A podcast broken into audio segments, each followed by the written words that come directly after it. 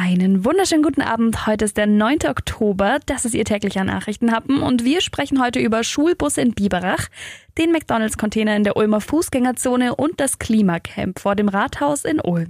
Der Nachrichtenhappen mit Lara von Dohlen. Es war ein Riesenaufreger nach dem Schulbeginn dieses Jahr, dicht gedrängte Schulbusse. Volle Busse sind ja immer ein Thema, aber zu Corona-Zeiten noch viel mehr. Mehrere Städte und Kreise sind jetzt schon tätig geworden. Jetzt tut sich auch was im Kreis Biberach. Der reagiert jetzt nämlich auf die Proteste und setzt zusätzliche Verstärkerbusse ein.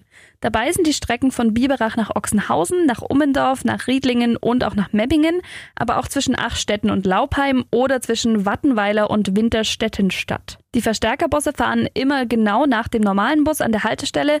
Es stehen dann also zwei Busse zur Verfügung. Die ganze Liste gibt's auf donau3fm.de. Außerdem laufen noch Zählungen und Vorbereitungen auf vier weiteren Strecken, zum Beispiel zwischen Wein und Schwendi. Da könnten also auch noch zusätzliche Busse kommen. Auf manchen Strecken fahren sie jetzt auch schon, auf einigen kommen sie aber erst noch. Auf vier Linien sind sie jetzt erst in zehn Tagen einsatzbereit. Landrat Heiko Schmid freut sich, dass sich so die Ausbreitung des Coronavirus verringern lässt und mahnt aber auch zum Mund-Nasenschutz tragen.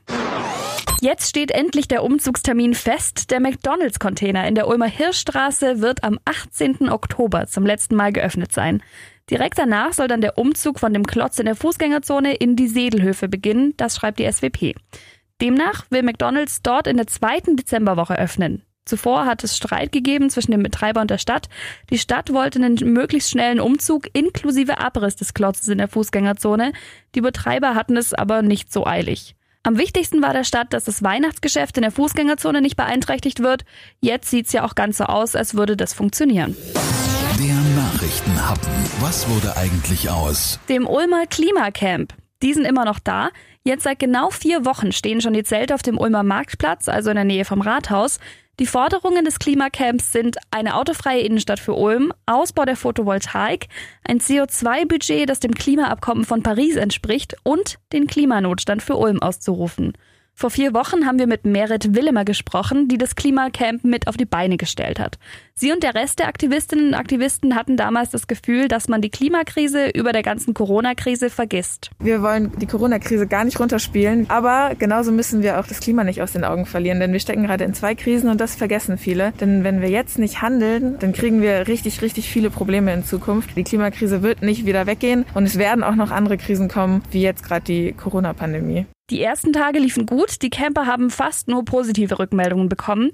Heute Morgen haben wir mit Mitorganisatorin Anna Regert gesprochen. Sie hat gesagt, immer noch kommt mehr positive als negative Rückmeldungen. Wie waren denn sonst so die letzten Wochen? Die letzten Wochen haben sehr an den Kräften gezerrt von allen, weil wir eben noch zur Arbeit gehen müssen und zur Schule gehen müssen und dann quasi unsere komplette Freizeit hier verbringen und hier uns einbringen.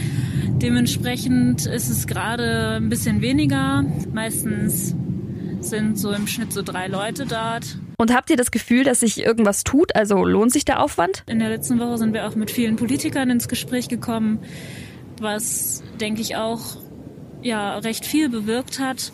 Uns wurde zugesagt, dass die Themen besprochen werden in, bei der nächsten Versammlung. Und deswegen haben wir viel Hoffnung, dass sich das Ganze in die richtige Richtung bewegen könnte. Die Aktivisten wollen übrigens im Klimacamp ausharren, bis sich die Politik in ihre Richtung bewegt. Auch wenn es ungemütlich wird, notfalls auch bis Weihnachten oder noch länger. Ich hoffe, Sie haben es wärmer als die Klimacamper. Aber ehrlich gesagt, sich so für eine Sache einzusetzen, ist schon bemerkenswert. Ich wünsche Ihnen erstmal ein schönes Wochenende und wir hören uns am Montag wieder. Bis dann.